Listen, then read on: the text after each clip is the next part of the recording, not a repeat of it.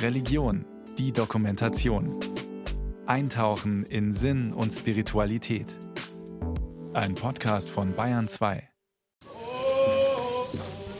Montagmorgen in Chimay auf Vancouver Island, Kanada.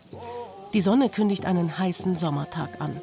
Der Marsch zum Gedenken der Kinder, die das Residential School System nicht überlebt haben, setzt sich langsam in Bewegung. Mehr als 500 Menschen laufen begleitet durch traditionelle Gesänge der Pinellicut Drummers and Dancers durch den kleinen Küstenort in Richtung Wheeler Park. Alle Anwesenden tragen orangefarbene Shirts. Ein Symbol für das Leid, das die Kinder der First Nations im Zuge ihrer kulturellen Umerziehung in den Residential Schools erleiden mussten. Im Park vor der Bühne lassen sich die Menschen auf Bänken und Campingstühlen nieder. Als erstes tritt Jill Harris von der Penellicut First Nation ans Mikrofon. Die alte Dame hebt die Hände in die Höhe, schließt die Augen. Es wird ruhig im Park. Großer Gott, ich danke dir für jeden, der gekommen ist, um mit uns an diesem sehr heiligen Ereignis teilzunehmen, das wir zum Gedenken an die Kinder veranstalten, die die Cooper Island Residential School besucht haben. Ich danke dir für jeden, der den kleinen Gedenkweg mit uns gegangen ist. Ich danke dir für unsere Redner, die ihre Geschichten erzählen werden, dass du ihnen die Kraft und den Mut gibst, den sie brauchen, um die Wahrheit zu sagen, die ganze Wahrheit. Und dass es diejenigen gibt, die ihnen glauben, endlich glauben. Believe, finally believe. Die Residential Schools hätten Sprache und Kultur der First Nation verunglimpft und unterdrückt, sagte im Juli 2022 Papst Franziskus auf seiner apostolischen Reise nach Kanada über die Internatsschulen, die seit einigen Jahren in aller Munde sind. Im ganzen Land fand man auf deren Gelände anonyme Gräber, sodass das Land gezwungen ist, sich endlich dem dunkelsten Kapitel seiner Geschichte zu stellen. Schon im 17. und 18. Jahrhundert gab es in Kanada erste Versuche, die Kinder der Ureinwohner in Schulen zu zwingen. Dort sollten sie zum christlichen Glauben bekehrt und umerzogen werden. Im späten 19. Jahrhundert erklärte es Premierminister John A. Macdonald offiziell zum Ziel, die Indianer zu assimilieren. 1876 legte der Indian Act die Grundlage für ihre Entrechtung. Die damalige Regierung stellte die First Nations als unzivilisiert dar, empfahl aggressive Assimilation in früher Kindheit. Dafür baute man ab 1894 im ganzen Land Residential Schools. Die Kinder der First Nations, der Inuit und der Metis wurden auf Anordnung des Department of Indian Affairs, meist unter Zwang oder Androhung von Strafe, in diese Internate gepfercht. Betreiber der Schulen waren die vorherrschenden Kirchen der Anglican, Presbyterian und der United Church sowie der katholischen Kirche. Der Unterricht an den Schulen war schlecht, aber um den ging es nicht, erklärt Geneviève Susemil, Kultur- und Literaturwissenschaftlerin von der Universität Kiel. Man wollte die radikale Umerziehung der Kinder erreichen, um sie einfach in die eurokanadische Gesellschaft zu integrieren. Das konnte man am besten, wenn man die Kinder sehr früh aus ihren Familien und Kulturen und Communities entfernt und sie möglichst weit entfernt, mit wenig Zugriff der Eltern, in diese Residential Schools steckt, um ihnen dort die Sprache, die christlichen Normen und Werte und auch ein bisschen Lesen und Schreiben beizubringen, die sie dann in der kanadischen Mainstream-Gesellschaft gebrauchen könnten. Geneviève Susemil hat über die Situation der First Nations Kanadas geforscht und weiß, wie die Bedingungen an den Internatsschulen waren. Die Kinder litten unter dem Drill, der Strenge, an Heimweh, aber auch unter der massiven Gewalt, die dort herrschte. Die Einrichtungen selbst waren unhygienisch, schlecht geheizt, die Versorgung der Kinder war unzureichend, das heißt, viele starben an Hunger. Viele Kinder starben an Krankheiten wie Tuberkulose, Masern, Grippe, Keuchhusten, Pocken und so weiter. Es kam in den Schulen zu massiven und häufigen psychischen und physischen Übergriffen, also zu körperlichem, emotionalem, mentalem und sexuellem Missbrauch. Auf der Bühne des Wheeler Park in Jimenez performen die Pinellica Drummers and Dancers einen Siegestanz. Die jungen Leute führen die traditionellen Tänze ihrer Vorfahren wieder auf, singen in ihrer eigenen Sprache. Das war teilweise ihren Vätern, aber gewiss ihren Großvätern noch unter Strafe verboten. Die Überlebenden der Cooper Island Residential School, die im Sommer 1890 eröffnet und 1975 geschlossen wurde, sitzen in der ersten Reihe direkt vor der Bühne. Unter ihnen Raymond Tony Charlie. Der 71-Jährige erhebt sich mühevoll, geht auf seinen Gehstock gestützt ans Mikro, fängt mit brüchiger Stimme an zu sprechen. Yes, it's very heartening for me to be here today. You all es ist sehr ermutigend für mich, heute hier zu sein. Ihr alle erwärmt mein Herz. Es ist sehr wichtig, dass wir uns an die Kinder erinnern, die es nicht nach Hause geschafft haben. Es war nicht ihre Entscheidung, dort zu sein. Aber sie starben dort und wurden in anonymen Gräbern begraben. Wir dürfen das nicht vergessen. Kanada und alle Kirchen waren an den Residential Schools beteiligt. Sie müssen sich dem stellen und helfen, uns zu heilen. Sie müssen zuhören, uns unterstützen und uns beistehen. Ich habe mich sehr gefreut, dass die Kinder heute gesungen und getanzt haben. Das bedeutet mir sehr viel, denn das war uns nicht erlaubt. Heitschka. Heitschka. Heißt in der Sprache der Penelekat First Nation, der Raymond angehört, Danke. Der grauhaarige Mann mit der großen schwarzen Brille ist eines der rund 150.000 Kinder, die das höllische System der Residential Schools erdulden mussten. 1963 begann er als Tagesschüler auf der Cooper Island Residential School, wechselte später ins Internat. Als ich dauerhaft in die Residential School kam, mussten wir die ganze Routine mitmachen. Wir bekamen eine Nummer und auch unsere Kleidungsstücke hatten nur eine Nummer. Meine war die 10. Es stand also nicht mehr unser Name drauf, nur noch eine Nummer. Es gibt Berichte von Überlebenden, die lesen sich wie ein Horrorroman. Bei Ankunft wurden den Kindern die Haare abgeschnitten. Sie wurden entlaust, obwohl sie keine Läuse hatten. Die Kleidung wurde durch eine Art Uniform ersetzt. Kontakte zu den Familien untersagt, Briefe nach Hause zensiert. Raymonds Internatsschule stand erst unter Leitung der Montfortana Patres, einer römisch-katholischen Ordensgemeinschaft. Später übernahm der katholische Orden Oblati Mariae Immaculatae die Leitung. Jede Kirche in Kanada betrieb eine Residential School. Aber die meisten davon wurden von der katholischen Kirche betrieben. Und dann gab es noch die anderen Kirchen. Und alle Residential Schools hatten die gleichen Probleme. Sexueller und körperlicher Missbrauch und sehr viel Strenge. Es gab zum Beispiel diesen Blick. Wenn wir Kinder Spaß hatten, sahen uns die Aufseher mit diesem Blick an und wir blieben wie angewurzelt stehen und haben aufgehört. Es wurde kein Wort gesagt. Nur mit einem Blick wurden wir total eingeschüchtert. Raymond kann diesen Blick noch gut imitieren. Er schaut mich eiskalt, böse, durchdringend an. Die Raumtemperatur scheint um fünf Grad kälter zu werden. Wir scherzen und lachen erst einmal, sodass sich die beklemmende Situation auflöst. Diese Möglichkeit, sagt Raymond, hatten sie damals nicht. Als 15-jähriger Internatsschüler wurde Raymond von Pater Glenn Doughty betreut. Er wies Raymond bei seiner Ankunft seinen Schlafraum zu, das letzte Zimmer am Ende des Ganges, etwas abseits von den anderen jungen Schlafräumen. Eines Abends kam Doughty zu ihm, lud ihn in sein Zimmer ein. Ich hatte keine Ahnung, was er vorhatte. Also klopfte ich an seine Tür, ging hinein und setzte mich. Wir unterhielten uns eine Weile.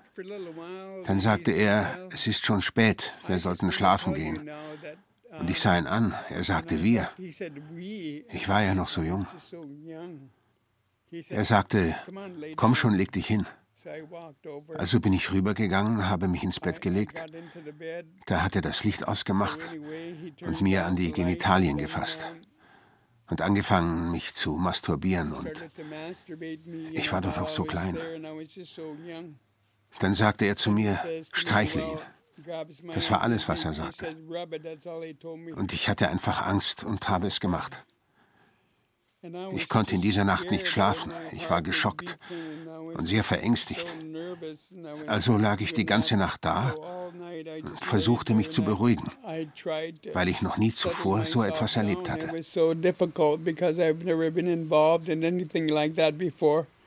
Total verängstigt, eingeschüchtert schleppte sich Raymond in die Schule. Niemand nahm davon Notiz. Die anderen Jungen wussten Bescheid, sagt Raymond rückblickend. Gesagt hat keiner was. Wahrscheinlich haben alle nur gedacht, Gott sei Dank hat es mich nicht erwischt.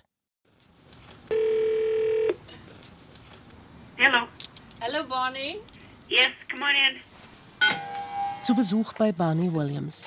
Nach der Begrüßung erzählt der 82-Jährige, dass er auch auf einer Internatsschule war. Auf der Kamloops Residential School. Everybody knew when a kid was being abused, right? Jeder wusste, wann ein Kind missbraucht wurde. Man hörte, wenn die Jungs in die Zimmer gebracht wurden. Und was ich noch im Geiste höre, sind ihre Schreie. Die habe ich bis heute im Ohr. Obwohl Barney Williams und Raymond Tony Charlie nicht auf die gleiche Schule gegangen sind, bestätigt Barney mit diesen wenigen Worten, was Raymond all die Jahre vermutet hat. Jeder der Jungen dachte, Gott sei Dank trifft es mich nicht. Raymond, der als Internatsschüler eher klein und zart war, konnte seinem Peiniger nichts entgegensetzen. Und Pater Doughty, obwohl ein Mann des Glaubens, kannte keine Gnade mit dem zierlichen Knaben. Eines Nachts war ich im Bett und schlief, und da packte er mich. Er kam, er packte meinen Kopf und schob mir seinen Penis in den Mund. Und er kam in meinen Mund. Und ich spuckte es danach einfach aus. Und das ging so weiter bis wahrscheinlich Mitte Dezember. Von September bis Mitte Dezember, jede zweite Nacht. Das hat er mir angetan. Schließlich schaute ich eines Nachts auf das obere Etagenbett und ich sagte mir, ich muss oben schlafen. Ab da schlief ich im oberen Bett und es hörte auf. Die Kinder sprachen bei Ankunft in den Schulen überwiegend die Sprache ihrer First Nation, kein Wort Englisch oder Französisch, wie es gefordert wurde. Es wurde nicht nur gefordert, sondern stand unter Strafe, die Muttersprache zu sprechen. Wer es trotzdem tat und von den Priestern oder Nonnen erwischt wurde, dem wurde der Mund mit Seife ausgewaschen, um sie von dieser Heidensprache zu befreien und für die französische und die englische Sprache zu säubern. Sprachen die Kinder trotzdem in ihrer Muttersprache, wurden sie geschlagen, tagelang in dunkle Räume gesperrt und anderen Grausamkeiten ausgesetzt. Barney Williams erinnert sich an einen kleinen Holzklotz. Jedes Mal, wenn wir beim Sprechen in unserer Muttersprache erwischt wurden, öffneten sie uns mit Gewalt den Mund und steckten dieses Klötzchen hinein. Manchmal ließen sie es sechs oder acht Stunden drin. Und so konntest du nicht essen oder Wasser trinken. Die Schäden, die die Residential Schools angerichtet haben, wurden über mehrere Generationen hinweggetragen betreffen bis heute die Familien, wohl auch, weil die letzte Schule erst 1996 geschlossen wurde. Raymonds Familie zum Beispiel. Seine verstorbene Mutter besuchte eine Residential School, seine sechs Geschwister ebenfalls. Das heißt, zwei Generationen haben ihre Sprache nicht gelernt, konnten sie nicht weitergeben. Raymond schmerzt nicht nur, dass er die Sprache nicht spricht, sie ist zudem fast ausgestorben. Nur noch anderthalb Prozent seines Volkes sprechen sie fließend. Barney hatte mehr Glück. Obwohl mit fünfeinhalb Jahren in die Internatsschule gesteckt, beherrschte der Junge die Sprache der Tlao Quiet First Nations schon gut und fand auch in der Schule Möglichkeiten, sie zu sprechen. Seine Muttersprache half ihm, den mehr als acht Jahre andauernden Missbrauch durch einen Priester, später durch eine Ordensfrau zu überstehen. Manchmal ging ich mit dem anderen kleinen Jungen in den Wald und wir weinten zusammen. Uh, ich traf mich mit ihm, weil wir beide große Schmerzen hatten. Und dann fingen wir an, in unserer Sprache zu sprechen und gingen woanders hin. Redeten, erzählten Geschichten, lachten, machten Späße und so weiter. Um diesen massiven Übergriffen zu entgehen, flüchteten viele Kinder in den Suizid. Viele Kinder versuchten wegzulaufen, nur ganz wenigen gelang es allerdings. Erklärt Geneviève Susemil, Kultur- und Literaturwissenschaftlerin der Universität Kiel. In den 50er Jahren wurde bei der Bevölkerung das Bild verbreitet, dass diese Schulen natürlich sehr gut sind für die Kinder, weil sie den Kindern Chancen für späteres Leben eröffnen. Es gibt ein interessantes Video von 1955, wie toll die Kinder das in den Schulen haben, was sie dort lernen, mit welchen Freunden sie dort zusammen sind und so weiter und so fort und welche Chancen sich ihnen eröffnen, wenn sie diese Schulen absolvieren. Und das ist das, was die kanadische Bevölkerung auch gesehen hat, dass das natürlich gute Schulen sind für die Kinder, die die Kinder vorbereiten für späteres Leben in der kanadischen Gesellschaft. News Magazine salutes Education Week with films of an Indian residential school 500 miles north of Toronto. Erst 2008 nahm die Truth and Reconciliation Commission ihre Arbeit auf. Barney Williams war Mitglied dieser Kommission, hat 7000 Zeugenaussagen angehört und mitdokumentiert darunter Medikamentenexperimente, Zwangssterilisationen, Behandlung mit Elektroschocks. Nach Schätzungen der Kommission starben etwa 4100 Kinder in den Schulen, die Dunkelziffer dürfte in Anbetracht der lückenhaften Aufzeichnungen höher sein. Barney war auf der Kamloops Residential School, auf deren Gelände man 2021 215 anonyme Kindergräber gefunden hat. Gewundert hat ihn das nicht. Während ich dort war, wussten wir, dass schlimme Dinge passierten. Wir wussten, dass Kinder vermisst werden. Aber uns wurde immer gesagt, dass sie von den Eltern abgeholt wurden. Und jetzt wissen wir, dass das eine ungeheure Lüge war. Das System zielte auf die systematische Zerstörung des Selbstwertgefühls ab. Das heißt, den Kindern wurde beigebracht, dass ihre eigene Kultur wertlos sei, dass sie selber mindere geistige Fähigkeiten besitzen.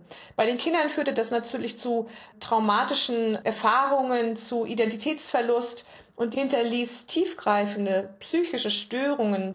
Wenn die Kinder aus der Schule entlassen worden sind, erklärt Geneviève Susemil, und zurück in ihre Community gekommen sind, haben sie alles verachtet, was sie dort vorgefunden haben. Man hatte ihnen beigebracht, dass das Indianische nichts Gutes ist. Andererseits haben sie sich nicht integrieren können in der eurokanadischen weißen Gesellschaft, weil sie keine entsprechenden Fähigkeiten erlernt hatten. Sie fanden keine Anstellung. Sie blieben in den Reservaten, ohne dass sie dort Arbeit fanden. Und dann entwickelte sich so ein Teufelskreis von Arbeitslosigkeit, Alkoholmissbrauch, Drogenmissbrauch und dergleichen. Und sie selber haben keine Fähigkeiten, Eltern zu sein. Wie viele andere ehemalige Internatsschüler wurde auch Barney Williams irgendwann süchtig, um den Schmerz zu betäuben, erzählt der 82-Jährige mit sichtlicher Mühe. Wissen Sie, ich war nicht wirklich ein guter Vater, weil ich nicht wusste, wie man ein richtiger Vater ist. Wir hatten auch eine Menge Probleme zu der Zeit, als einige meiner Kinder geboren wurden. Ich habe ihnen nie gesagt, dass ich sie liebe. Ich wusste einfach nicht, wie man jemanden liebt. Ich kannte es nicht. Ich war ein Säufer. Dank seiner Großeltern ist er seit 54 Jahren trocken. Doch wenn Alkohol oder Drogen den Schmerz nicht betäuben können, was dann? Erwachsene Männer und Frauen weinen, wenn sie über das Erlebte sprechen, auch wenn der psychische und physische Missbrauch Jahre her ist. Sie erzählen, dass sie im Dunkeln nicht allein schlafen können, Flashbacks haben, wenn sie Geräusche hören, Gerüche wahrnehmen. Auch nach so langer Zeit und vielen Therapien. Barney ist keine Ausnahme. Beim Erzählen braucht er Pausen. Einmal versagt ihm regelrecht die Stimme. Oh, es war schlimm. Ich hatte lange, lange Jahre Albträume. Ich konnte nicht schlafen ohne Licht im Schlafzimmer. Wenn ich Schritte im Flur höre, wird mir mulmig zumute. Es käme jemand, um mich zu holen. Barney hat gelernt, mit seinen traumatischen Erfahrungen umzugehen, ist später Therapeut geworden, um anderen mit gleichen Erfahrungen zu helfen. Er hat ein Therapieprogramm entwickelt, bei dem er wissenschaftlich-medizinische Methoden mit den traditionellen Heilmethoden kombiniert. Außerdem gibt Barney als traditioneller Wissenshüter der Tlao Quiet First Nation sein Wissen an die Jugend weiter. Dieses Amt hat er von seiner Großmutter übernommen. Es war wirklich wichtig, mir dieses Wissen über die Geschichte unserer Nation, die Familiengeschichte, all das zu hinterlassen. Namen, Lieder, Tänze, unsere Anführer. Wer waren unsere großen Häuptlinge? Und zu welcher Familie gehörten sie? Und wenn ich zum Beispiel Veranstaltungen mit Kindern mache, erzähle ich ihnen, wer sie sind. Wir wussten nicht, wer wir waren, weil sie das aus uns herausgeprügelt haben, weil sie nicht glaubten, dass unsere Lebensweise gut war, weil wir in ihren Augen heidnisch lebten. Es waren all diese Dinge, von denen wir heute wissen, dass sie nicht recht hatten. Zu diesem Unrecht hat Kanada, aber vor allem die Kirchen, jahrelang geschwiegen, sagt Daniel Sims, Professor für First Nation Studies der University of Northern British Columbia in Prince George und selbst Angehöriger der Say Dene First Nations. Man muss wissen, dass es verschiedene Kirchen waren, die Residential Schools in Kanada betrieben haben. Die katholische Kirche war die letzte mit einer offiziellen Entschuldigung von Seiten ihres Oberhaupts. Sie bat immer nur auf unteren Ebenen um Vergebung. Die anglikanische Kirche, die Presbyterianer, die Vereinigte Kirche, Methodisten, Mennoniten, Baptisten, da hatten schon jeweils die Oberhäupter offiziell um Vergebung gebeten. Anfang der 1990er Jahre begannen die anglikanische, die presbyterianische Kirche und die protestantische United Church of Canada das dunkle Kapitel aufzuarbeiten und sich zu entschuldigen. Katholische Diözesen und der Orden Oblaten der unbefleckten Jungfrau Maria schlossen sich dem an. Daniel Sims meint, dass der Papst jetzt um Vergebung gebeten hat, trage der Tatsache Rechnung, dass die katholische Kirche den Großteil der Residential Schools in Kanada betrieben hat. Die standhafte Weigerung früherer Päpste, sich zu entschuldigen, so der Wissenschaftler, hat bei den Angehörigen der First Nations für große Empörung gesorgt.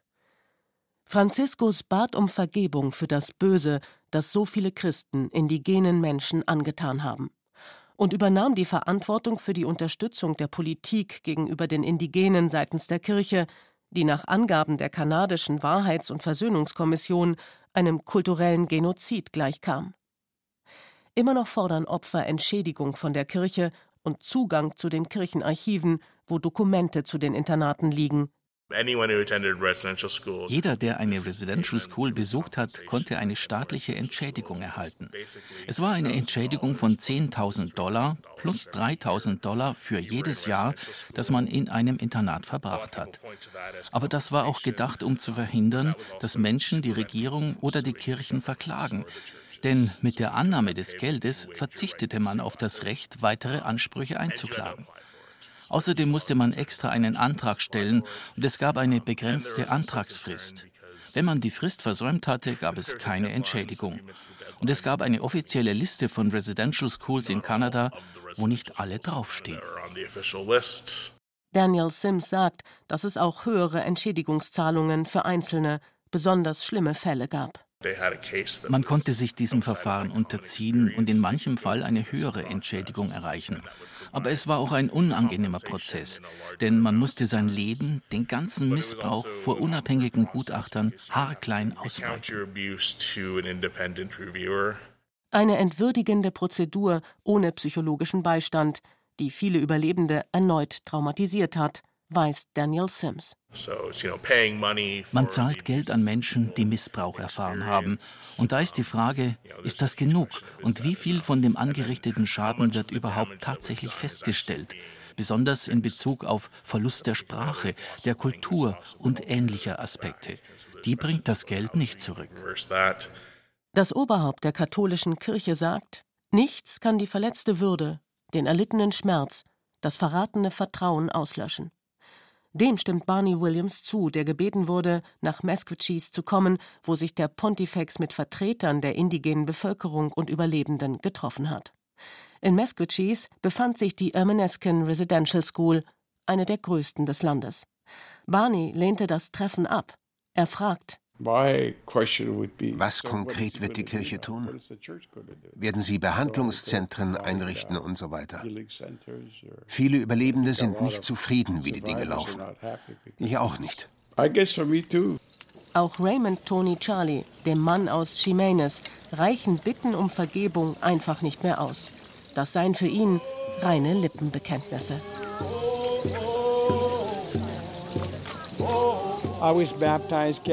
Ich bin auch katholisch getauft, Aber es bedeutet für mich nichts, solange sie nicht anfangen, all die Dinge anzusprechen, die sie meinem Volk angetan haben. Das ist sehr wichtig, denn viele unserer Leute leiden heute noch, schleppen die Trigger immer noch mit sich herum, durchleben ein riesiges, immerwährendes Trauma und das jeden Tag aufs Neue. Yeah, the triggers every day, it's very difficult.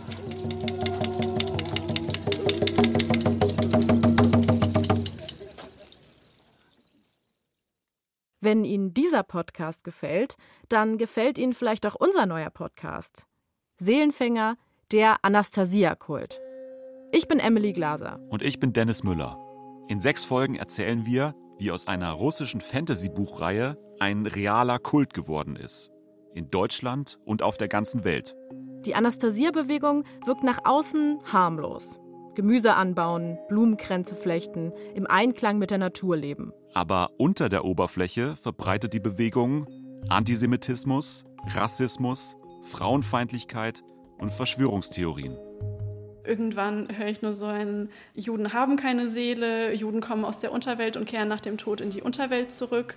In Seelenfänger, der Anastasia-Kult, nehmen wir sie mit auf Landsitze von völkischen Siedlern und in Dörfer, die sich wegen Anastasia zerstritten haben.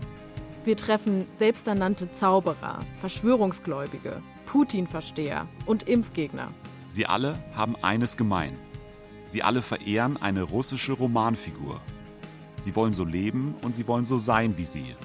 Anastasia. Verpassen Sie auf keinen Fall Seelenfänger, der Anastasia-Kult. Ab jetzt in der ARD Audiothek und überall, wo es Podcasts gibt.